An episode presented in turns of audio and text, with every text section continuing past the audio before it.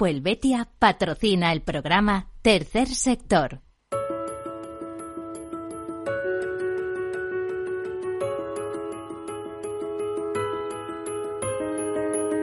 Tercer Sector, un espacio para la economía social.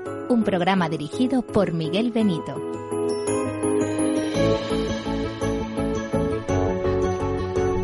Hola, bienvenidos, buenas. Eh, aquí estamos un día más, pues hablándoles de temas que interesan al tercer sector. Ya saben que este es el programa de las asociaciones, de las fundaciones, de las ONGs y no solo de esto, porque el tercer sector es mucho más amplio. Eh, con tercer sector queremos decir un sector que no es público, que es un sector eh, privado eh, que tiene beneficios, pero que esos beneficios se reinvierten en el fin fundacional para que fueron constituidas esas entidades.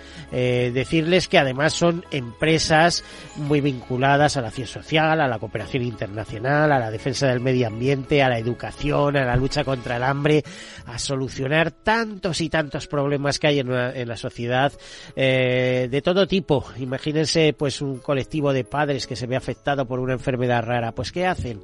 Eh, pues primero forman una asociación, después van a una fundación, eh, se dedican a recaudar eh, eh, para facilitar la investigación sobre esa determinada enfermedad, etcétera, etcétera. Y eso es parte del tercer sector. Como es parte integrante del tercer sector, esas más de 43.000 empresas que hay asociadas en CEPES, la Confederación Española de Empresas de Economía Social, que dan trabajo a más de 2 millones y pico de trabajadores, 13 millones en toda Europa. Un tercer sector bollante donde muchas veces se hace distinción entre lo que se denomina tercer sector social, eh, una cifra indeterminada, porque se dice que hay entre 24 y 28 mil eh, ONGs. Eh, eh, les he dicho que antes hay que ser asociación, más de 700.000 asociaciones en nuestro país, y hay que o hay que ser fundación, 10.000 fundaciones según el registro de, de la Asociación Española de Fundaciones, aunque ellos dicen que activas hay como unas 6.000 más o menos, ¿no? Y asociadas a a la propia Asociación de eh, Española de Fundaciones, pues serían como 1.200. Muchas cifras, mucho baile, mucha actividad, mucha economía. Eh, se habla hasta del 10% del PIB en este tercer sector. Les va a parecer una cifra desorbitada, pero les digo yo que no. Tengan en cuenta que solo las mutualidades, las mutualidades tienen eh, ahorro o gestionan ahorro por más de 54.000 millones de euros de sus socios. Pues si suman a eso, suman las cooperativas, el mundo cooperativo que últimamente en este programa le estamos dando mucho auge, eh, pues y ya saben que las cooperativas pues se centran en educación, en vivienda, en alimentación y en este país han tenido mucha fuerza. También hay algunas cooperativas industriales o, algún tipo de, de figuras eh, como cooperativas de crédito, etcétera. Bueno, pues todo esto sería la presentación del tercer sector. Les cuento un par de notas de actualidad y entramos en nuestros temas. Hoy un par de ellos muy interesantes ambos. Comenzamos.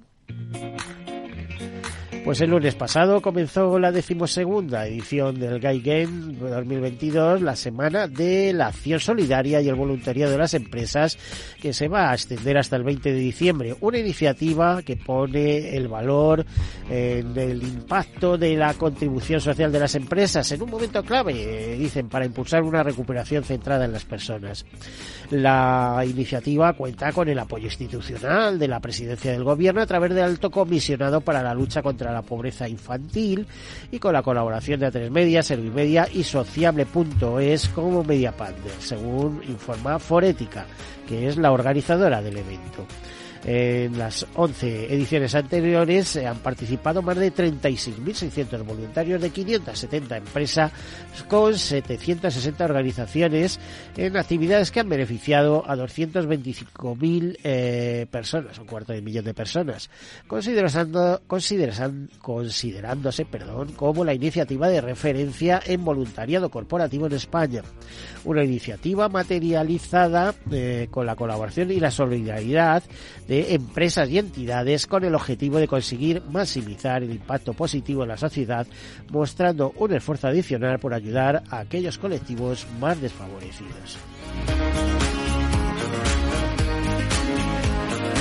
Bueno, y según hemos sabido y según recoge alguna agencia de noticias, aumenta un 10% las denuncias y víctimas de violencia de género en el tercer trimestre de 2022, según el Consejo General del Poder Judicial.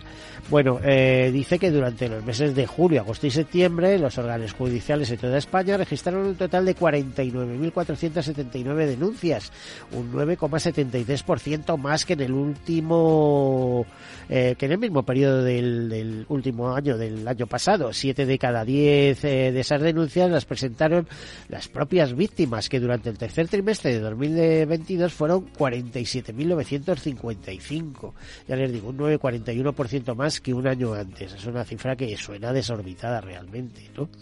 El informe recoge también que los juzgados de violencia sobre la mujer y los juzgados en funciones de guarda adoptaron un total de 8.332 órdenes de protección, cifra muy similar a la del año anterior y que 8 de cada 10 personas del total de 12.568 eh, dictadas fueron condenatorias.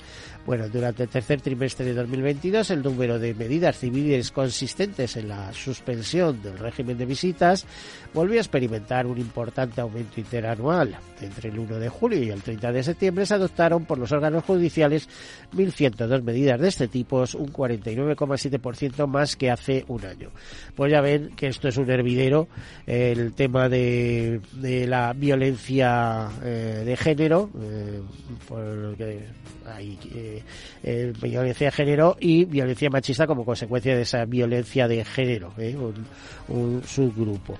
Bueno, y otra nota que me ha llamado la atención es eh, algo que dice así que el Esquerra Republicana de Cataluña ha pactado una enmienda transaccional con PSOE y Unidas Podemos en la tramitación de la ley de empleo para que los padres y madres con hijos menores de 16 años o con mayores dependientes a cargo eh, especialmente si son familias monoparentales, tengan prioridad en la búsqueda de empleo. De la enmienda transaccional a la que, que ha tenido acceso Europa Press se somete a votación eh, de la Comisión de Trabajo, Inclusión, Seguridad Social e Inmigraciones y han acordado añadir al listado de colectivos vulnerables de atención primaria a los efectos de la ley de empleo a las personas con trastornos de espectro autista, víctimas de trata de seres humanos o víctimas de terrorismo y a personas adultas con hijos menores de 16 años o mayores dependientes a cargo si constituyen familias monoparentales eh, o monomarentales. Bueno, hasta ahí la nota de actualidad. Me voy a centrar en el tema el tema de uno de los temas que hoy nos traen aquí a colación y presento a una de nuestras invitadas que es con la que vamos a tratar y es Emilia Zaballos eh, que dirige el despacho Zaballos y además la fundación eh, del, del, del, mismo nombre la fundación Zaballos que si no me equivoco Emilia bienvenida buenas iba a decir. Eh, buenas lloviendo pero pero buenas.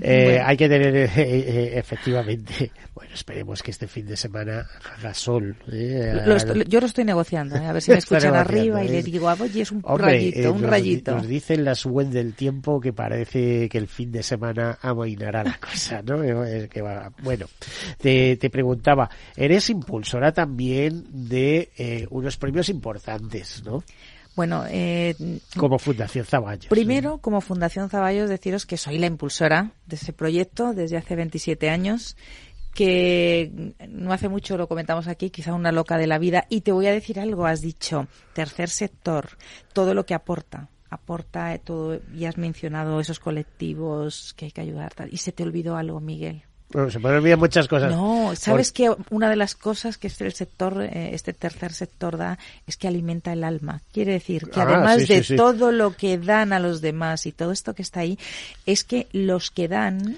no sabes lo que reciben. Entonces Sí. yo creo que Eso se esas- llama retorno emocional. Y siempre digo, y además hay mucha gente, y sobre todo los que tienen buenos sueldos, que los hay también en el tercer sector, digo, joder, es que estos tienen dos tipos de sueldo. O sea, es decir, el económico, la remuneración que tienen, y el retorno emocional, el saber que están trabajando eh, con sentido, como dicen, por y los causas. voluntarios, ¿eh? Miguel, los voluntarios eh, y, y que incluso sobre todo los profesionales que ponen a disposición de todas estas entidades sin ánimo de lucro ponen su, su saber, ¿no? Su experiencia. Yo creo que eso es alimentar el alma y es incluso todavía más reconfortante. Pero fíjate, eh, yo soy disconforme, soy de una generación crítica, lo he sido toda mi vida, ¿eh? por eso he sido quizá un poco individualista en este sentido, porque siempre eh, me he basado en la crítica. Cuando hablo, por ejemplo, de violencia de género, todo esto, tú sabes la cantidad de organizaciones que hay alrededor de todo esto, la polémica que hay, ahora vamos a hablar de algún tema de polémica y tal.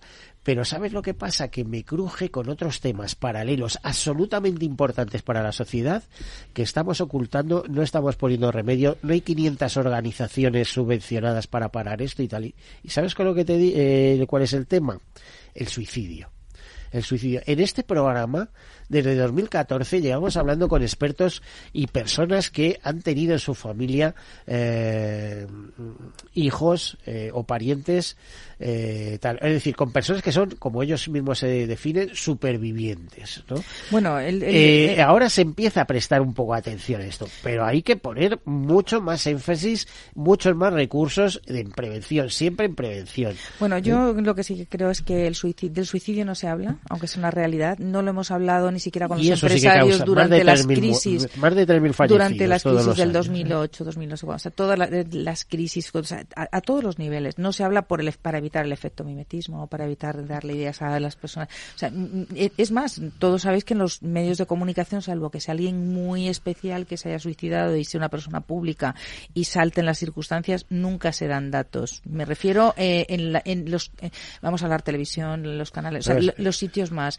Eh, para mí Mm, Pero hay que trabajar en la prevención. ¿Y sabes lo que te digo? Todos podemos ser actores de prevención ante eso. ¿eh? Es decir, a cualquiera nos pueden surgir las... A mí, a mí me ha ocurrido. ¿eh? O sea, yo he conocido a alguna persona que no me daba buenos síntomas y le pues he llamado a, a un psicólogo presidente de una de las asociaciones estas de prevención del suicidio y digo, oye, haz el favor, por favor, de tener una conversación con esta persona que no me da buenas vibraciones. No sé si me entiendes, ¿no? Eh, eh, creo que todos podemos ser eh, actores, o sea, voluntarios ¿eh?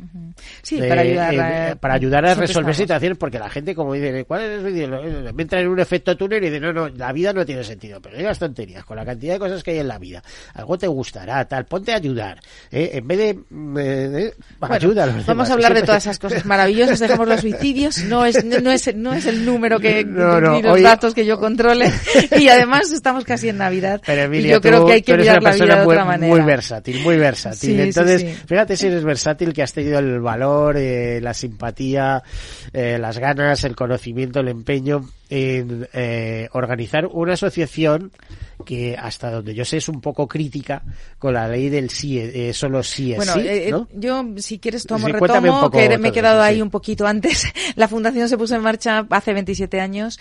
Eh, lo que buscamos Fundación Zaballos. Fundación Zaballos para defensa de los derechos constitucionales. Y con este título hay algo maravilloso, que es que no hay vinculación ni política, ni ideológica, ni de culto. Tenemos algo maravilloso que se llama libertad. Eh, nosotros en las acciones no le preguntamos qué ideología tienes ni qué no cuando las eh, cuando las ponemos en marcha. ¿Qué buscamos? Buscamos una vulneración de un derecho constitucional dentro de la sociedad y lo que hacemos es agrupar a los afectados y les damos forma jurídica. ¿Cómo lo hacemos? Mediante la constitución de asociaciones, plataformas de afectados, otras ONGs, lo que cualquier forma de y creamos un grupo de presión lo suficientemente fuerte como para darles voz y que generen el cambio o que fuercen, estén forzando la situación para que se genere el cambio. ¿Cómo? Proyecto desde ley, ejemplo, ley de mecenado, ahí estamos, modificaciones de ley, eh, por ejemplo, la del CFC que estamos ahora, que es una barbaridad lo que se ha aprobado y ahí estamos entrando nosotros, o las causas en las que más intervenimos, acciones judiciales. Ponemos en marcha una acción para que se averigüe, se investigue o se juzgue, se dicte una sentencia que de una u otra forma de las tres vías lo que conseguimos es generar un cambio social que es necesario y que, como hemos dicho, está perjudicando a un grupo de personas X.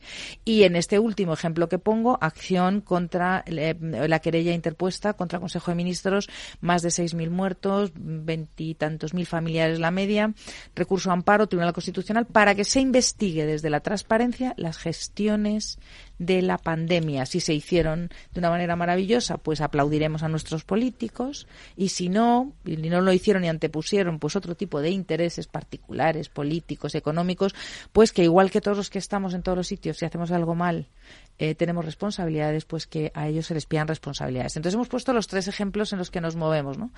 Y volviendo a ese tema que has dicho maravilloso, que son modificaciones de ley, está la propuesta de ley, que es esa ley de mecenazgo que nos quita todo el sueño, sobre todo a los que formamos parte de este proyecto, que es el, tercer sector y esas ayudas. Y el, olvidemos que la ley de mecenazgo tiene cultura, educación, investigación, enfermedades raras, todo el apoyo a todas las eh, organizaciones o instituciones sin ánimo de lucro y eso son 20 años prometiendo una nueva ley y no se hace, solo se hace ahora que vienen los votos, luego después decimos que hay asuntos más importantes. Y la siguiente es esa modificación que tú querías entrar, que es, esa modificación de esa barbarie que es la ley del CSI, que está creando más perjuicios que beneficios en protección de las víctimas. Y como me preguntes lo que opino, calentaremos el panorama. Yo te pregunto, si tú te atreves, ¿Eh? Es decir... Eh, pues ya sabes dónde entro. Eh, ¿Sabes lo que decimos los periodistas? Pero no aquí, se lo dicen en la facultad, o por lo menos lo decían hace muchos años, porque yo soy de las primeras promociones. Eh, los comentarios son libres, los hechos son sagrados. Bueno, pues yo sí que diría que hay una cosa maravillosa que es la división de poderes y un refrán español que dice zapatero a tus zapatos, ¿no?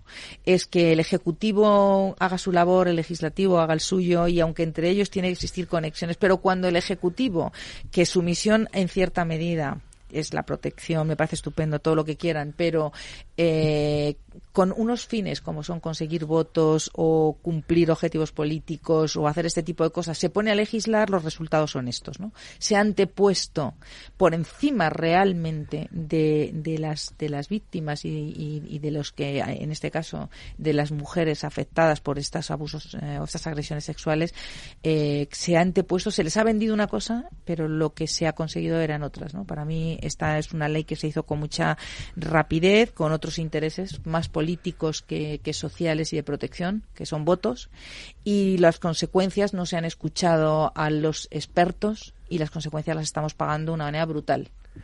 Eh, bueno, eh, tú has organizado una asociación en torno a la ley del solo sí es sí eh, digamos, para defender a las personas perjudicadas por esta ley. Es decir, gente que se va a la calle antes de tiempo, etcétera, y mujeres aterrorizadas, por ejemplo, pues, eh, pues porque eh, sus agresores están reduciéndose las condenas. Entonces yo pienso que las víctimas en este caso están, digamos, sufriendo tres veces los hechos. Una, cuando lo sufren realmente, los viven. Dos, cuando se enjuician que ya es lenta la justicia y, además muchas veces deja mucho que desear por esa lentitud y ahora cuando están viendo que sus agresores por una mala regulación les están reduciendo las condenas y están, eh, están saliendo. O sea, no os podéis imaginar la cantidad de mujeres que ante las acciones que se están presentando en los juzgados ya nos están comentando los daños psicológicos que esto les está haciendo y las consecuencias que tienen. Si quieres, eh, resumimos un poquito cuál es el problema fundamental. adelante. Pues eh, lo que se ha hecho con esta regulación es que eh, lo que nosotros antes era el delito de, de, de abuso sin consentimiento de la víctima, lo que han hecho ha sido incorporarlo dentro del tipo penal que son también la, la, violación o la agresión con violencia e intimidación. Vamos a explicarlo caseramente. Quiere decir, antes teníamos dos delitos diferentes con un mínimo y una pena. Eh, eh, en cada uno de ellos.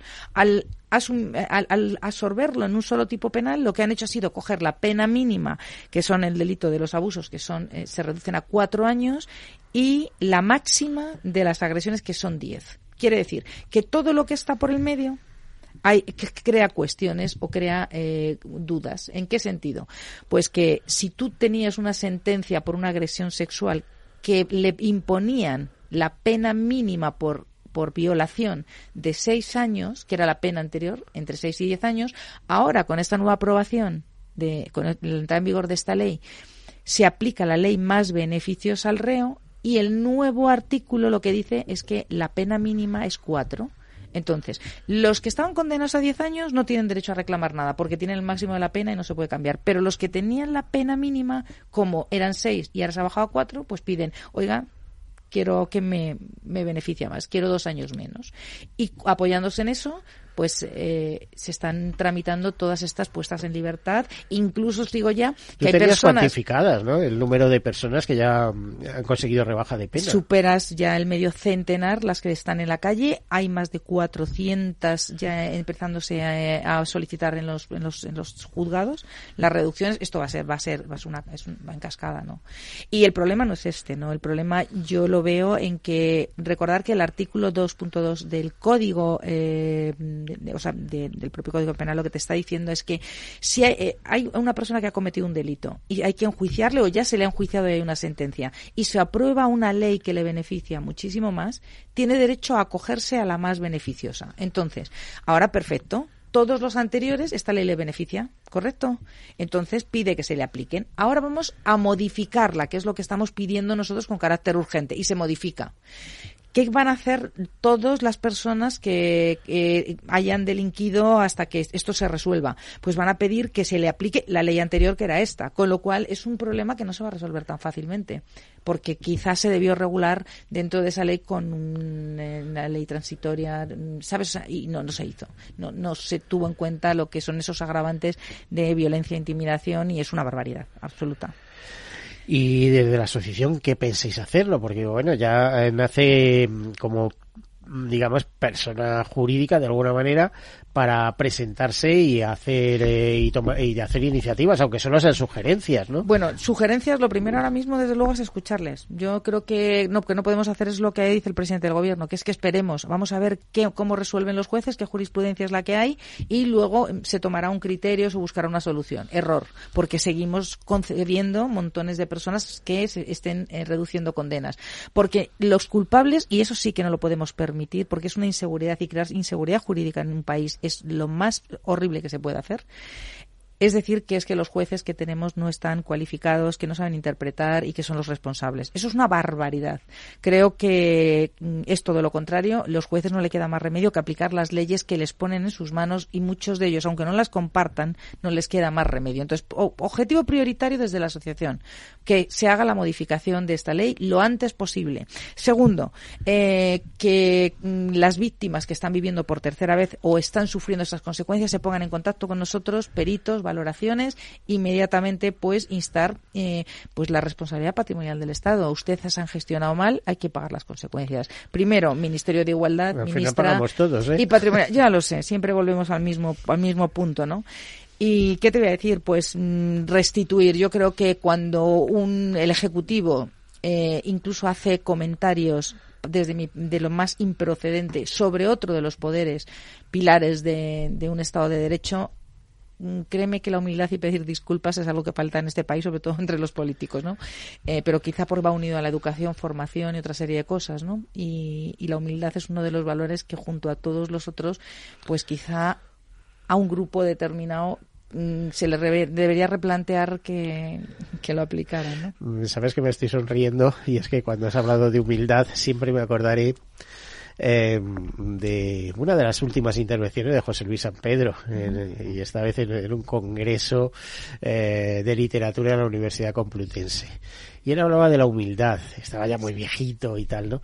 Y hablaba de humildad y decía, es que no, os podéis imaginar la fuerza que tiene el humilde, la fuerza, dice, porque al humilde no se le ataca de ninguna manera, es tan humilde que, que no tiene problemas patrimoniales, problemas, es absolutamente humilde, es inatacable, es una maravilla, o sea, no os podéis imaginar de la fuerza que tiene el humilde. Yo para mí... Y me estaba riendo porque, bueno, es que los más humildes, cuidado. Pero es, uno, de los valores... Una fortaleza tremenda. Absolutamente, ¿eh? y del directivo. O sea, yo para mí, mm, yo lo digo siempre, o sea, creo que ese es el plus. O sea, cuando tú tienes a tu lado una persona que aún recibiendo la admiración, estando en los cargos más importantes, siempre te habla desde la humildad, creo que eso por encima de eso. Y bueno, me preguntabas algo que no quiero dejar. Premios de la Fundación. Sí, los premios son maravillosos. ¿De qué premiamos? Pues después de 25 años haciendo cosas importantes, yo dije, se hace la primera gala de los premios. Vamos por la tercera, porque vamos ya por los 28 sí, años. me consta. Yo tuve conocimiento de la primera, eh, desde el primer momento. Y la del año pasado, además, estaba Nadal en el premio internacional, estaba, bueno, la Armada Española, vino el almirante, la UME, que ha hecho un trabajo impresionante, vino el teniente general a recoger el premio em, por todo el trabajo que ha hecho. Estaba eh, Caritas, que tenemos ahí a Manuel Bretón, el presidente adorable. Eh, la verdad es que los premios... No, nos van a faltar eh, instituciones o gente a la que premian, nunca nos van a faltar. ¿eh? Yo creo que lo tiene muy complicado el jurado. Y ahí tenemos desde Encarnación Rocas, vicepresidenta del Constitucional, Eugenio Galles, vicepresidente del Constitucional, General García Lavajo, o sea, es nivelón. Y yo cuando me doy cuenta Mira cómo que... disfrutas Yo sí, porque sabes que yo tengo dos cosas. Una, la pasión en mi despacho, en mi despacho de abogados, que creo que he sido muy afortunada, por eso puse en marcha esta, esta fundación, que es mi misión de vida, ¿no? Yo decidí que cuando Dios y el universo es que te da los 70 mucho años es lo que te quedará, la fundación y lo que ya que, que no, que no, que no, yo me voy a esperar a los Eh. 70, yo me voy ya. O sea, yo, o sea, mi misión de vida ya está ahí. Yo antes era un 80-20, mi despacho y 20 fundación. Yo a partir del año que viene soy 80 fundación, 20, que me voy a esperar Bueno, yo. si te lo puedes permitir, genial, ¿eh? Pero vamos. que el sí. universo mueve fichas. Ya sabes, en esta vida solamente tienes que mirar al cielo y además, si tú quieres que algo salga bien, empieza dando. Y nosotros ya llevamos muchos años dando. ¿Cómo no que ahora cuando te centres no vas a encontrar ahí? Mira, cada vez que se ha hecho la gala, recordaros que la, la siguiente gala de los premios es finales de febrero, ya están ahí, ya están en nuestra página web, fundacionzaballos.es, eh, donde ya estamos adelantando que contamos con Mario Vargas Llosa, con, o que estamos en primera línea y animamos a todos que este año tenemos que superar los 500 invitados, o sea que es una manera. Y deciros que, que los premios mm, están muy pensados, que no, no entramos en política y que lo que damos es reconocimiento a las personas que por su trayectoria profesional o por algún hecho puntual han destacado defendiendo derechos constitucionales, eh, pues como Juan Guaidó en su momento con Venezuela, que fue en el 19, en los premios, o sea, mm, o la Corporación Rosa Blanca, que 1.200 mujeres secuestradas por las FAC con 8 o 9 años, violadas, las obligaban a abortar en condiciones brutales con alambres. Y cuando se tramitó el proceso de paz pues ellos negociaron eh, estar de senadores diputados y ellas no sabían ni leer ni escribir y se unen 1.200 mujeres haciendo fuerza salen adelante. Pues encontrar eso es casi primero es una aguja en un pajar y cuando la encuentras te das cuenta que es una luz a seguir para que que hay, hay, que darle todavía más visibilidad para que sea el referente de que se pueden cambiar las cosas. Mucho por hacer, hay mucho trabajo, Emilia, en todo esto. Bueno, pues eh, vamos a irnos a hacer una breve pausa, pero antes de ello quiero presentarles al siguiente invitado, que no es otro que Carlos Palacios, que es responsable global de acción social y voluntariado de Fundación Telefónica. Eh, viene con un, con un tema importante también, y es el, el dinero, los millones, 85 millones, si mal no recuerdo, que el gobierno va a poner eh, en, en, bueno, a disposición de las organizaciones sociales, de las ONGs, para eh, dar cumplimiento a, a, a, un plan de digitalización de ONGs. Eh, bienvenido, Carlos. Hola, un placer Miguel. tenerte aquí. Miguel, Has estado escuchando tardes. atentamente a, a, Emilia, que como Totalmente. ves es, es una súper. Eh, o sea, yo no se lo diría así, pero eh, soy un admirador suyo a distancia. Pero, porque pero, pero, nos Miguel, vemos cada dos años. O cada, pero, cada pero ahora yo hago algo. Yo le voy a escuchar y además viendo estos que hay, estoy, mira, tomando, a- tomando notas y apuntes, porque, porque todo lo que sea nuestra fundación y tal, estamos aquí. Así que mira a ver qué nos cuentas, porque yo estoy tomando lo nota. Lo intentaré, Miguel, lo Pero solo la presentación porque nos vamos vamos a hacer una breve pausa y enseguida continuamos. Así que Carlos, dinos, eh, preséntanos rápido. Eh, eh, esto que he dicho es verdad, Eh, va dentro todo de un- la Sí, legislación, es, etcétera. Es ¿no? verdad, yo creo que ya el, el- el gobierno y también la- las instituciones europeas se han dado cuenta que el tercer sector necesita de una profundización en su digitalización, en su profesionalización. Y los fondos europeos parece que llegan, los fondos de Next Generation de resiliencia, llegan al tercer sector para que tengan una estrategia de intervención digital y eso les permita ser mucho más eficaces en su intervención y el, eh, los primeros, eh, aparte de la Secretaría de Estado de Digitalización, que también tiene unos fondos específicos para esto, el Ministerio de Derechos Sociales, pues hace 10 días eh, sacó este pliego de fondos y al que se espera acudan muchas entidades sociales, puesto que están dotados de una importante cuantía. Bueno, hasta ahí la información. Vamos a hacer una breve pausa. Enseguida continuamos.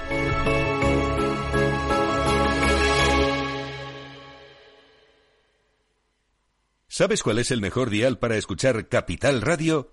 Tu móvil. Ya tienes disponibles las versiones de iOS y Android de Capital Radio.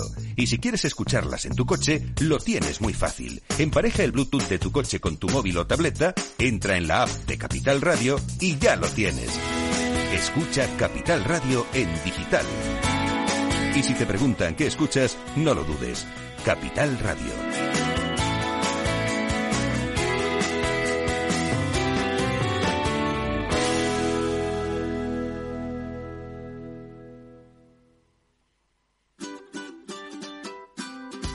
Mesa y Descanso es el programa donde Mar Romero te acerca cada fin de semana los mejores productos, te invita a disfrutar de los buenos vinos de cada denominación de origen y a conocer restaurantes y lugares de ocio con un encanto especial. Mesa y Descanso, los domingos a las 13 horas, aquí en Capital Radio. Tercer sector, un espacio para la economía social. Un programa dirigido por Miguel Benito. Hoy suena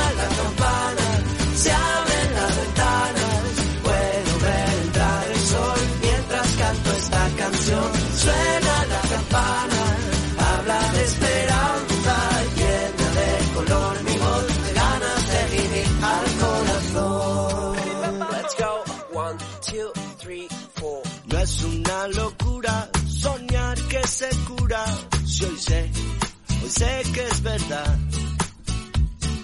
Tómame la mano, he visto el camino, no estás solo y nunca lo estarás. Somos muchos, cada vez somos más, juntos venceremos y te tocará cantar. Hoy suena la campana,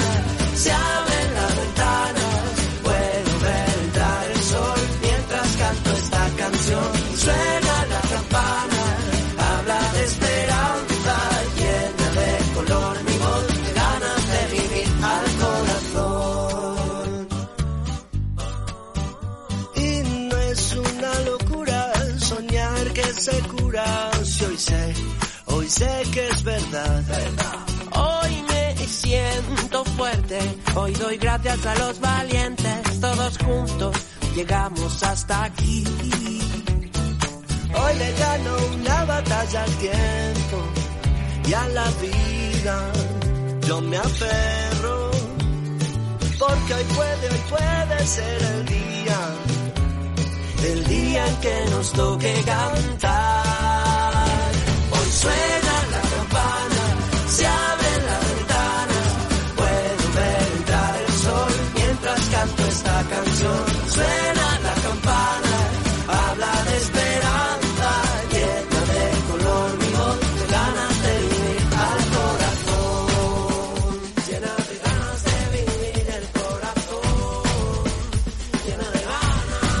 Bueno, pues aquí recuperamos eh, nuestro programa, eh, vamos eh, bajando la sintonía de esta preciosa canción que es el lema, es el himno de Músicos por la Salud, de una ONG, además eh, de la Fundación Músicos por la Salud, con origen en Valencia, que además fue recientemente premiada el 25 de octubre en los premios Supercuidadores. Eh, eh, es una cesión suya, eh, les pedimos permiso para utilizarla. Tiene tal marcha, tiene tal alegría, que aquí muchas veces estamos hablando de penas, como decíamos, eh, pues eh, maltrato, suicidios, eh, hambre, problemas, tal. Bueno, los estamos poniendo de relieve, pero en la vida también hay música y esto hay que tenerlo eh, claro. Está compuesta de música y ritmo. Además, eso es un lenguaje universal. Pongan un niño pequeñito escuchando música y ya verán cómo, bueno, se, se le van los miembros, se pone eh, a bailar y si no puede bailar, eh, aunque sea en, en el carrito, en lo que sea, se queda muy atento con la música. Bueno, la música afecta al corazón y al bolsillo nos afectan otras cosas. Estábamos eh, hoy en este programa acompañadas por Emilia Zaballos, que es la presidenta de la Fundación Zaballos, y por Carlos Palacios, que es el responsable global de acción social y voluntaria de Fundación Telefónica, que venía a explicarnos cómo se va a implementar todo esto, cómo está colaborando, eh, en este caso Telefónica, eh, en, la implementación de, de eh, una normativa, una orden de, de de, 17 de noviembre, eh, la orden 1110-2022, por la que se establecen las bases y convoca subvenciones para el apoyo a la modernización de las entidades del tercer sector financiadas a cargo del Fondo Europeo de Recuperación, Transformación y Resiliencia. Eh, Carlos, retomamos la conversación. ¿Qué estáis haciendo con esto? ¿Cómo estáis planteando este tema? Yo voy a retomar lo que decía antes Emilia, hablar de la humildad. Eh, me encantaría tener yo los 85 millones, me encantaría haber hecho la normativa, pero no ha sido así. Lo voy a contar desde la humildad. A, lo mejor que hay algún billón más por ahí, Como, como, decía Carlos Virtud de los directivos y como directivo que soy, pues voy a intentar hacerlo desde ahí, ¿vale? Eh, no, nosotros, la verdad es que em, si hemos colaborado con el Ministerio, con todo lo que se acerca a Fundación Telefónica, eh, para explicarles qué es digitalizar un sector, en este caso el tercer sector. Y por tanto, cuando sale una normativa, cuando sale un, pliego de licitación, cuando sale una subvención, que quien se acoge a ese pliego, a esa, licitación, a esa subvención, eh, sepa qué es lo que puede pedir, lo que puede pedir. Por tanto, creo que nuestra función también es colaborar con los organismos públicos en que sean capaces de, destinar correctamente el dinero, sean capaces de decidir eh, si los proyectos son más o menos adecuados. Y nosotros llevamos un año, o año y medio aproximadamente, preocupados por la digitalización del tercer sector. Por eso se acercó el eh, vamos a ver, imagino que habréis hecho un estudio de, de perspectiva, habréis introducido en el sector y bueno, ¿cómo está el sector ahora en, cuanto a digitalización? ¿Cómo está el sector? ¿Cómo lo percibís desde Telefónica? Bueno, em, a ver, el, el, Porque eso es un sector muy ancho, ¿eh? o sea, muy, tú del 10% del PIB al principio de, Sí, pero lo que pasa es que, claro, el PIB eh, se centra básicamente... Tú ten en cuenta que hasta Mafre su base, su dueño es una fundación. Bueno, ¿eh? Mafre, Fundación eh, Claro, eh, efectivamente. Ojo, que, hay grandes entidades Banco ahí. Banco Santander hace poco ha puesto la una parte ya saben lo que tiene ahí, Fundación 11, no sé qué. O sea, hay una serie de, de, potencias y lo que te hablaba el mundo cooperativo, etcétera. O sea, es decir, hay mucha economía. Pero, Por eso en una radio económica se justifica perfectamente bueno, el, el tercer sector sostiene directamente esas 29.700 entidades sociales que hay un 1% del PIB, 1,5% del PIB, solamente esas 29 existencias, quitando todo el entorno que hay alrededor. Y además eh, genera casi un millón de puestos de trabajo eh, directos y luego sostiene una parte importante del tejido social y el tejido colaborativo de este país recuerdo tú mencionabas en 11. Eh, Yo te hablaba de CEPER, de la Confederación Española de Empresas de Economía Social, cualquiera puede mirar sus datos ahí, ¿eh? Pero que cuarenta y tantas mil empresas, dos millones y pico de trabajadores, y en Europa, porque el, presidente de CEPES es el presidente de la plataforma del tercer sector europea, ahora mismo, es que está 13 millones de trabajadores. Y, y, además es un sector curioso. Cuando la economía va mal y tal, es de los pocos que siguen generando empleo. Mm, bueno, porque por si una necesidad, probablemente. no, pero tú imagínate además entre el empleo y el voluntariado que hay alrededor de todo eso y tal. Pero bueno, si esto es un movimiento social. Sí, pero además fíjate que el tercer sector, como tú decías antes, Miguel, también es que eh, sostiene, o sea, hay una parte importante de las funciones de, de los gobiernos centrales autonómicos o, o, o municipales que están delegadas directamente en entidades del tercer sector. ¿No? Eh, desde la parte de emergencias, en algunos casos, hasta algunas de las políticas sociales de empleabilidad, políticas vinculadas a la incorporación de personas con discapacidad, de la inclusión laboral, están delegadas en entidades sociales directamente por parte de los, de los gobiernos, independientemente del, del color político, independientemente de la posición del gobierno. Pero si vamos al tercer sector social, que yo creo que es el sector social, el puro y duro, cuando preguntas por cómo está en cuanto a este avance, esta digitalización, en cuanto a, lo que es su profesionalización, que en el fondo de digitalización es algo que vivimos todos, todos vivimos en un mundo digital, y cuán cerca o no está el tercer sector. Pues el, el, el, segundo sector, el sector empresarial, lo que todos tenemos empresarial, ya 20 años hablando de esto.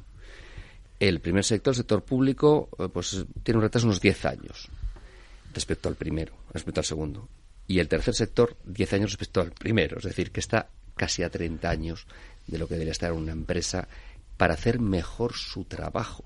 Cuando una, y voy a poner un ejemplo, antes hablaba Emilia de, de, pequeños ejemplos, cuando hablamos de que se tenga que digitalizar las pymes, estamos hablando de que su actividad sea una actividad mejor, que llegue mejor a su cliente, que sea más eficaz con los recursos que tiene, que abra sus clastes de mercado. Eso se puede llevar al tercer sector, porque al final lo que intentamos que el sector atienda mejor a su beneficiario o usuario final, lo que intentamos es que dedique los recursos a lo que realmente tiene que dedicar los recursos. La digitalización puede ser un gran vehículo para intervenir mejor, para ser más eficaz, pero también para alcanzar más masa social, para dirigirse mejor a sus voluntarios, de los que tú hablabas, para captar esos fondos también de los que estábamos hablando.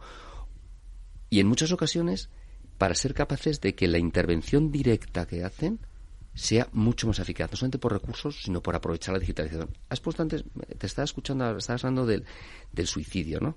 Eh, y no quiero volver al tema porque, como decía Emilia, estamos cerca de Navidad, ¿no? Em, probablemente, pues, los, como tradicionalmente es el teléfono de esperanza, desde alguna serie se ha trabajado el suicidio, es muy, muy poco preventivo, es mucho más ya en, fases muy avanzadas, ¿no? Eh, es una plataforma de con las redes sociales actualmente, con contenidos de prevención, a cuánta gente puede llegar, a cuántos se les puede llegar, eso se llama digitalización, aunque la gente no lo sepa. Eh, hablas de, la, de las enfermedades raras. Pues probablemente las enfermedades raras no comparten datos. No, o sea, el Big Data, la inteligencia artificial, que a todos nos suena una cosa muy estrambótica, pero cuando me lo lleva a nuestro sector, al tercer sector, dices, ¿por qué un hospital en Valencia que está, está analizando eh, una enfermedad rara con cuatro casos no comparte datos desde las fundaciones y asociaciones que hay, que muchas veces son las que tienen los usuarios, no comparte datos con el hospital que está en La Coruña. Pues no los comparten. Porque no tienen un proceso de digitalización interno en el cual comparten datos y se saquen, y evidentemente para sacar los datos, tengas mucha mayor eficacia en el recurso que estás poniendo para la posterior búsqueda científica de soluciones, ¿no? Eso es digitalización, o los censos digitales de personas usuarias, o cómo las propias entidades sociales, muchas de ellas actualmente no están pudiendo dirigir al sector público porque recuerda que digital sector público ahora o estás digitalizado o probablemente será muy difícil que obtengas una subvención. Pues muchas veces no tienen esa capacidad. O sus propios usuarios no tienen esa capacitación digital para moverse en un mundo en el cual, por suerte o por desgracia, lo digital está 100% presente. Bueno, yo es que ya casi me pilla, fíjate, yo soy un nómada digital, eh, como dice esto, ¿no? O sea, yo he llegado a trabajar con fichas perforadas, Carlos, entiéndeme. Entonces, cuando llegas a determinada edad, eh, aunque he hecho mil cursillos y adaptaciones y tal y cual, manejo redes sociales también mm, cuesta, ¿eh? cuesta, mucho trabajo. Y de hecho, uno de los temas está cambiando mucho. Cuesta y al tercer sector más. Desde tira mucho de voluntariado, de profesionales eh, de una avanzada edad, los que no, son voluntarios en muchas, en muchas ocasiones por eso decimos que había que hablar, habría que contarle al tercer sector lo que era digitalizarse, que lo entendiesen, que lo viesen de manera sencilla. Hay datos, hay cosas que son evidentemente complejas. Cuando hablas de Big Data, inteligencia empresarial, hablas de blockchain o, o hablas de clusterización, alguien que está en el mundo social tiende a asustarse porque hay muchos que son nómadas digitales y muchos no están incorporados en todo esto. Bueno, a mí no me queda más remedio que aprender, ¿eh? que he escrito muchos artículos de seguros sobre este tipo de temas y ya sabes cómo está eh, las, ¿cómo se llaman? Ciberincidencias. Eh, ciberriesgos, ciberdelincuencia, pero vamos, vamos a, generalizar la, la ciberseguridad, cuando una entidad social que recibe fondos de una manera mm, pues eh, complicada, que le cuesta captarlos, puede tener un ciberrobo de esos fondos, hunde la entidad social. Y es poner cuatro capas de seguridad a una plataforma que tengas. ¿eh? Por cierto, en esta labor de, fundación, eh, vamos, en esta labor de, bueno, Fundación Telefónica, imagino que tiene mucho que ver eso que estáis intentando lanzar o que vais a lanzar, que es un congreso, ¿no? Sobre digitalización de tercer sector. Lanzamos el primero en julio, hemos lanzado el segundo en, en, en, en, en Sevilla en el mes de noviembre, eh, poco como pilotos pero la experiencia ha sido excepcional. Porque eso te iba a preguntar, ¿qué tal os ha ido? Pues las entidades sociales tienen necesidad de compartir con expertos en digitalización y también sus propias experiencias. Yo creo que se tiene que construir la digitalización del sector desde la experiencia de los que ya lo han hecho, desde compartir. O sea, yo creo, fíjate, es un, un tema curioso. El tercer sector comparte muy poco entre ellos. Está hiperatomizado. Bueno, eso, eso, es, una cosa que siempre he criticado, pero con organizaciones. Tres organizaciones? sentadas que se dedican a lo mismo, decir, ¿por qué no juntáis y hacéis una más grande? Miguel, e incluso se dedican a lo mismo y algunas incluso comparten barrio, calle o incluso edificio. Eh, porque yo he visto que nos comparten edificio. Entonces, eh, bueno, pues la necesidad de que compartan, eh, de que conozcan buenas prácticas, lo que está haciendo el Banco de Alimentos de Madrid, digitalizando su censo, ¿por qué no lo hace el Banco de Alimentos de Jaén? O el Banco de Alimentos de Murcia, o el Banco de Alimentos de Granada. O por qué si estamos teniendo una plataforma para formar e informar a padres eh, con chavales y con chavalas con discapacidad cerebral severa, ¿por qué no se comparte eso para que otras instituciones puedan aprovechar todos esos recursos? Por eso hicimos los congresos, para formar en lo que significa digitalizarse, para también buscar escenarios o ecosistemas de que la gente cuente lo que está haciendo, y se pueden aprovechar unos de otros. Porque si el tercer sector, que no es competitivo, teóricamente no es competitivo entre ellos, el Bueno, los fondos. En teoría no buscan el no es- beneficio, no o sea, busca no, beneficio, no- de- beneficio económico, quiere decir, eh, otro tipo de es capaz de, beneficios com- no sociales. es capaz sí. de compartir. Mira, yo, eh, el, el último congreso fue, fue, en, fue en Sevilla y mm, eh, cuando había cuatro entidades sociales intercambiándose tarjetas simplemente porque querían intentar que el proveedor que les hace la pasarela de pagos se le hiciese de manera conjunta.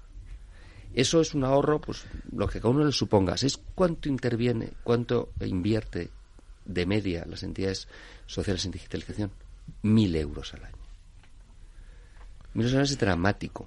Es dramático. Como un particular que se compra una impresora, vamos, casi. Con ¿no? particular una industrial. impresora, ¿eh? efectivamente. Con lo cual, eh, con esos niveles de inversión, o hay compartición o es muy complejo. Y el aprovechamiento de los fondos europeos, el aprovechamiento de, de los, de las distintas capacidades que están poniendo los gobiernos a disposición de las entidades sociales, debería ir basado también en generar innovación social de una manera mucho más compartida. Em, yo creo que antes hablas de las plataformas del tercer sector, tienen mucho que decir. La verdad es que el apoyo a las plataformas del tercer sector está siendo espectacular, tanto en Andalucía como en la plataforma del tercer sector de, de Luciano, como, como, en, como en Cataluña.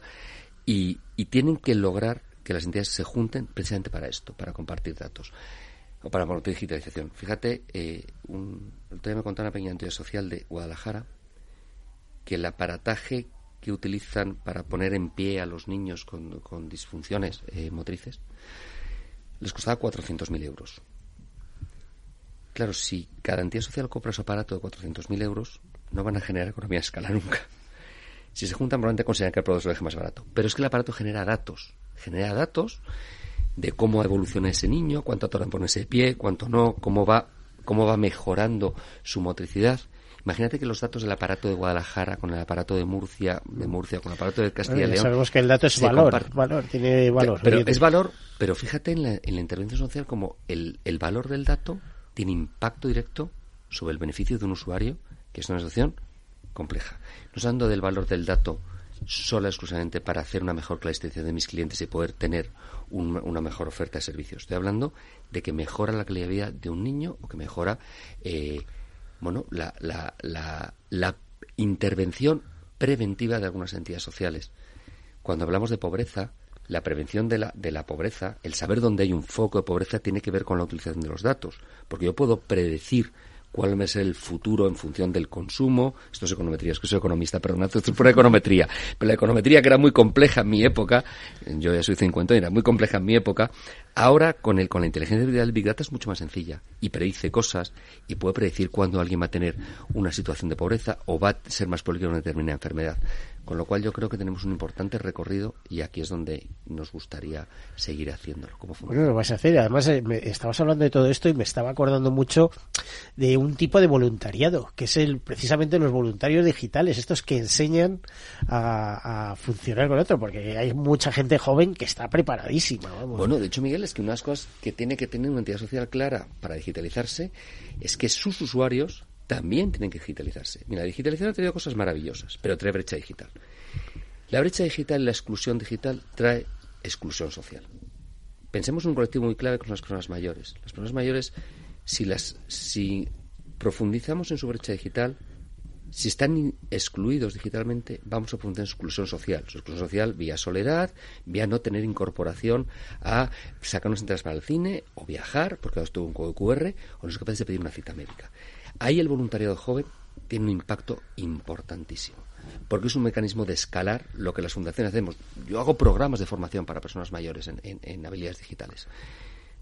Pero para y lo hago con voluntarios propios de la casa, pero para escalarlo tiene que haber una capa social, que es la capa nativa digital, que sea capaz de naturalizar las habilidades de las personas mayores. Lo pongo como un ejemplo, como otros muchos, como podríamos hablar de los, de los, de los, de los chavales eh, con uso responsable de la tecnología. No estoy hablando del bono mal uso, de lo que es delito o no es delito, esto hablaría mejor Emilia que yo, ¿no?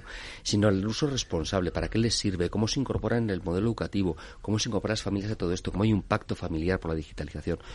Todo esto es lo que nosotros queremos que la sociedad tenga en cuenta y el voluntariado es un aspecto importante, tanto la digitalización de las entidades como para la formación y capacitación de los usuarios. Es que voy a pedir la opinión de Emilia, porque está escuchando atentamente, pero como yo... No, no, no, cuenta la verdad, Miguel. capacidad- Estoy tomando apuntes. Yo sobre el sí O sea, es, es que no tenía, no tenía ahí criterio. Pero, pero ¿te gusta ese tema? No, no es que No es un gusta. tema de eso, es que es Mira, una necesidad, eh, no mi, es que un mi- tema mi- de- mi cabeza va a hacer, o sea, yo llevo todo el tiempo diciendo sí, sí, porque eh, yo según está hablando me está haciendo pensar en cosas que yo 27 años y, y ten- o sea, entre el trabajo diario y, esto que es, es, como hemos dicho, mi misión de vida, hay veces que no te paras a analizar, ¿no? Y, y él ha sido como ese gusanito de la conciencia, ¿no? Y es verdad, no se comparten datos, no colaboramos entre nosotros, eh, nos eh, dividimos, dividimos en exceso y hay que sumar fuerzas. Y en este sector mucho más, porque intentamos inculcar cuando hay una catástrofe, unamos fuerzas y ayudamos a, y luego no nos damos cuenta que nosotros que nos apoyamos y existimos gracias a la unión de la fuerza, entre nosotros eso no se genera. Eh, Y perdón, Emilia, Sí. y además como constitucionalista, eh, la defensa de los derechos digitales de los colectivos es importante. La legislación digital es importante, que nadie quede atrás en todo esto es importante, que no haya abusos legislativos eh, o que no haya abusos por parte de, de- de- de algunos proveedores en los temas digitales también es Pero- importante y más en algunos determinados colectivos. ese eso es lo que más me ha llamado. hecho, Cuando tú, el mira, yo he tomado una nota y decías, firmó el pacto digital en Europa. Eh, yo me siento muy orgulloso de ello, hablando de los derechos digitales, del derecho a que el dato es mío, de que el dato es mío, que yo he provocado el dato. O sea, yo voy por, por la calle y captan dato. Ese dato es mío como usuario. Pues yo creo que hay algo que está trabajando ahora mismo. Eh, creo haber escrito algo sobre esto, porque para el mundo del seguro el dato es importantísimo. Sobre algo, eh, con, o sea, en la Unión Europea se está preparando una legislación y además se intenta vincular esa legislación a todo lo que es inteligencia artificial también. Es decir, eh, Lógicamente. eh, Además, de hecho, eh, esto no es por de Fundación, es parte del grupo Telefónica. Defendemos la- el derecho del el, el- el derecho a la propiedad del dato. Defendemos la- el- el- todos los derechos que, que la, la parte digital tiene que traer una legislación que vaya acompañando al desarrollo digital. Quizás a veces es Pero, pero, pero Carlos, fíjate que ahí es donde entramos nosotros. Cuando algo está ahí y no se regula, cuando algo no se, o sea, porque no podemos ir siempre por detrás de. Tenemos que adelantarnos, sobre todo cuando se puede. A mí me ha encantado cuando me hablabas del el voluntariado joven y decías, decías eh, para, eh, porque es de forma natural, ¿no? Y decía para desarrollar las habilidades eh, que, que tienen, pues nuestros mayores, ¿no? Y las tienen que desarrollar para, para no quedarse aislados. ¿No sabes cómo nos preocupa eso? Y que no se protejan. Entonces, a mí que eso lo menciones, me, me digo, ¿y qué puedo hacer yo para sumarme? ¿O qué, mm, qué parte eh, puedo? Porque mm, lo- esto es una realidad. Yo lo vivo con mi papá de ochenta y tantos años, que eh, se desespera y le dejan sentado en un banco X horas para que pueda sacar una cantidad pequeña en efectivo porque no les interesa atender y eso es una discriminación de una u otra forma eh, la, parte, la parte empresarial no, no, no, no- yo creo que al final cada, sector tiene sus propias estrategias, pero lo que evidente es que la digitalización genera brechas, eso es evidente. Sí, sí, yo, yo no me yo refería a esto, brechas- sino eh, la, dificultad que tiene él, que le da miedo a acceder. Me- no me refería al hecho de la ¿Sabes entidad y que espere, ¿Qué sino... porcentaje de personas mayores tienen un eh, correo electrónico? Menos del 30%. Ahora mismo tener un correo electrónico es esencial para ir al cine. Sí. Si no quieres esperar una cola en, en la puerta de un cine con frío una persona mayor. Pero es que es esencial para sacarte un billete de tren, probablemente porque ya no bajas a otra agencia de viajes. Y es que te mandan un código QR. Es que te cobran tienes que saber 25 que es un euros o cobran 25 euros por sacarte un billete de Claro, tren, pero eh, un billete por- de avión por- o por- cosas por- de estas. Por tanto, ¿es positivo? Sí. ¿Es buena digitalización? Sí. ¿Genera cosas positivas? Sí. Pero tenemos que tener en cuenta que los gap que eso genera, alguien tiene que cubrirlos. Es el voluntariado joven, es la formación que hay que hacer a las personas mayores, pero es que hay que cubrirlo, porque si no nos vamos a aislar. Claro, pero, pero eso es la es transición, siempre Pero- hay. Y esa transición hay que cubrirla con los menos daños colaterales, o sea, vamos a intentar resolverlo. Y fíjate, antes habéis hablado de las mujeres maltratadas. Me estaba escuchando al principio hablar de esas mujeres maltratadas. En la digitalización fuera de la transformación digital del tercer sector, llevada al mundo del empleo, está generando increíbles oportunidades de empleo para las mujeres. El, eh, según el informe de Cotec, la digitalización destruye empleo masculino, pero ha generado muchísimo empleo femenino. Entre otras cosas, porque como se perdió empleo femenino en- con pandemia, las mujeres se han formado en temas digitales que muchas veces ante colectivos con una exclusión social importante les permite compatibilizarlo mejor con terapias, con hijos, familias monomar- monomarentales. y está generando importantes oportunidades. Entonces, yo creo que tratar de hablar de lo malo de la digitalización en un mundo en el cual va muy rápido es complicado. Lo que hay que poner son los suficientes recursos para que esas brechas sean lo menores posibles. Y ver las oportunidades de la misma. El otro día hablaba José María Llanos con un grupo de chicas, bueno, chicas, para mí chicas, pero bueno, tenían ya sus añitos. Jovencitas, ¿vale? no tan Bueno, para mí no eran jovencitas, pero no. incluyeme en lo de eh, chicas, te, por favor. Te, incluyo en lo de chicas, ¿eh? Emilia.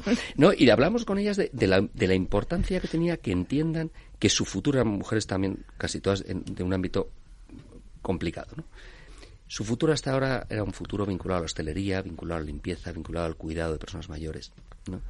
Eh, bueno, yo decía, digo, ¿por no habéis pensado en que sois, podéis ser programadores web? Entonces me decía, no, es una locura. Digo, la programación web se hace desde casa y tardas en formarte seis meses sin ninguna experiencia previa. Digo, eso es. Vuestro futuro tiene que ir por ahí. Se van a generar 30 millones de puestos de trabajo vinculados a la era digital en los próximos 10 años. Los colectivos vulnerables no pueden quedar exentos de esa oportunidad, porque además para algunos de ellos es esencial. Desde el emprendimiento, en el cual hace falta digitalización, desde el papel de la mujer, en, en, porque permite, por desgracia todavía la mujer tiene un papel más predominante en, la familia, pero una, mayor conciliación. Es decir, que yo creo que eh, esto la digitalización, independiente solamente del tercer sector, es que tiene que incidir en todo, pero hasta los propios profesionales del tercer sector, que sí, todos manejan Teams y Zoom, pero poco más. Antes hablabas de, que te habías hecho con perforadoras, ¿no? Sí, sí. O sea, yo con 15, 16, vamos, yo empecé a trabajar de botones ¿eh? y mi primer trabajo auxiliar ya con 16 años, que era lo que permitía el convenio en aquel momento. Pero fíjate, tú fue un proceso de datos con fichas perforadas. Pero fíjate, ahora mismo las entidades sociales, la mayor parte de ellas, yo siempre digo, su grado de digitalización depende de la cantidad de Excel que manejan. Todas manejan un Excel es lo menos digital que puede haber en el mundo el manejo de un Excel. Sí, pero por ejemplo a los autónomos les obliga a tener gestoría, que son los que manejan el Excel porque muchos autónomos no son capaces de manejar su Excel. Pero fíjate, si nos metemos en el Excel y el Excel ya ha quedado atrás, que hablamos de un CRM, que un CRM es, eh, un CRM es meter datos en una máquina y que la máquina piense solita y te saque clústeres de lo que sea, ¿no? El otro día, os lo, os lo decía antes, me, hablando con Banco Alimentos de Madrid, me decían que ellos dan de comer a 182.000 personas eh, y han hecho el primer censo digital. ¿El primer censo digital qué significa? Que la parroquia A le dice a la parroquia B a quién está dando de comer para que no estén de comer los dos. Casi te corrijo. No creo que el Banco de Alimentos sepa quién está dando de comer porque ellos reparten la ah, comida a las organizaciones sociales. no es Banco de Alimentos, Banco de Alimentos ha lanzado el proyecto. Lo que les cuentan. Ha lanzado el proyecto y obliga a que las entidades sociales que hacen su reparto, el reparto que hace el les digan el número de personas a las que están alimentando. Y comparten la información, y comparten la información, y que si la parroquia A, que habitualmente son las parroquias, la parroquia A, le sobran garbanzos y a la B le faltan, eso es un CRM, un CRM tiene un coste de 3.000 euros al año. No tiene más coste que eso. La cantidad de recursos se pueden ahorrar poniendo esos 3.000 porque el que tiene garbanzos aquí los comparte con el que no tiene aquí o el que está dando de comer aquí no tiene esa familia que ir al otro. Eso es Big Data, aunque sea no es muy raro. No, no, no es muy raro, es muy interesante. Eh, es un tema de uno lo entenderá mejor, otro peor, pero a ver cómo nos vamos actualizando eh, para conseguir eh, un mundo un poco más homogéneo, es decir, entre las nuevas cohortes de, de jóvenes y demás, que, que, son jóvenes digitales. Es que eh, ya desde niños vienen pegando con el móvil, con la tablet, con no sé qué, no sé cuánto.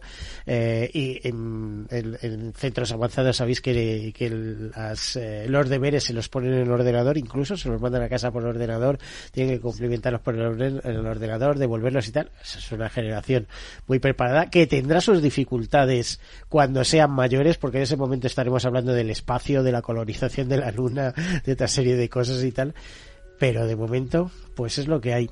Me gustaría continuar con vosotros con este tema tan interesante, pero se nos acaba el tiempo, el tiempo es el que es, la radio está hecho del tiempo, la base de tiempo y al tiempo debemos confiar, como suelo decir. Bueno, Emilia Zaballos, presidenta de Fundación Zaballos, muchísimas gracias por acompañarnos.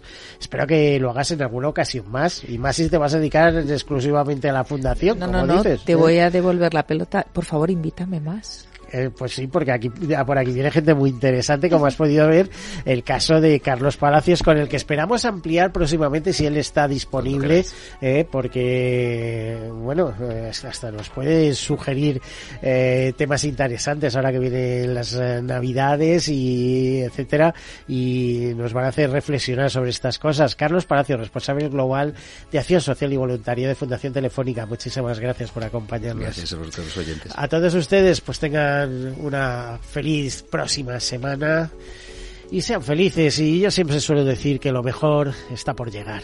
Adelante.